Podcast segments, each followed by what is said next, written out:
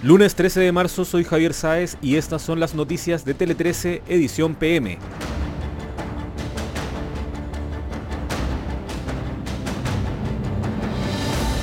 Emplazó al Congreso. El general director de Carabineros, Ricardo Yáñez, llamó a los parlamentarios a trabajar en leyes para fortalecer a la institución luego de que un carabinero fuera atropellado y se mantenga internado grave en el Hospital Regional de Concepción. Yáñez dijo que las herramientas que tenemos no son las suficientes y hoy tenemos que fortalecer las capacidades para que los carabineros trabajen con energía contra la delincuencia.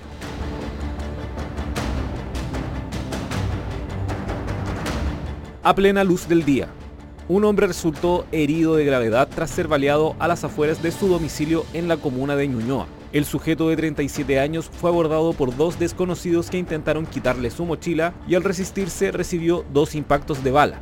La víctima se mantiene en estado grave al interior del Hospital Salvador. Según la información proporcionada por carabineros, los antisociales esperaron cerca de dos horas a la víctima antes del atraco.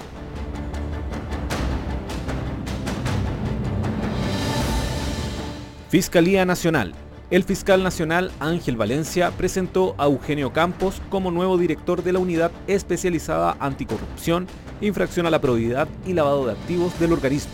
Campos Lucero se desempeñaba como actual fiscal regional de Magallanes y al momento de ser nombrado lo describió como un reconocimiento al trabajo del día a día.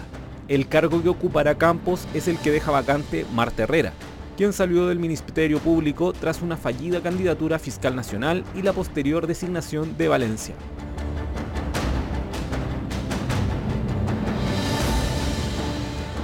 En el mundo, el Centro Europeo para la Prevención y Control de Enfermedades comunicó a las agencias sanitarias de los Estados miembros un brote de al menos 14 casos de botulismo iatrogénico, detectado en Turquía asociado con viajes a dicho país para someterse a operaciones de pérdida de peso.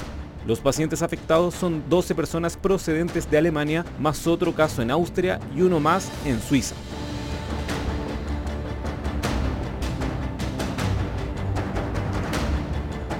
Superclásico. Colo Colo anunció que presentará querellas contra los responsables de los incidentes en el Estadio Monumental durante el Superclásico. El cuadro Albo afirmó estar analizando imágenes de 32 cámaras de seguridad para identificar a los responsables de los actos y entregar los datos a las autoridades. Albos y Azules empataron sin goles en un duelo marcado por hechos de violencia, como el lanzamiento de objetos contundentes a la cancha, un amago de incendio y la presencia de artefactos pirotécnicos.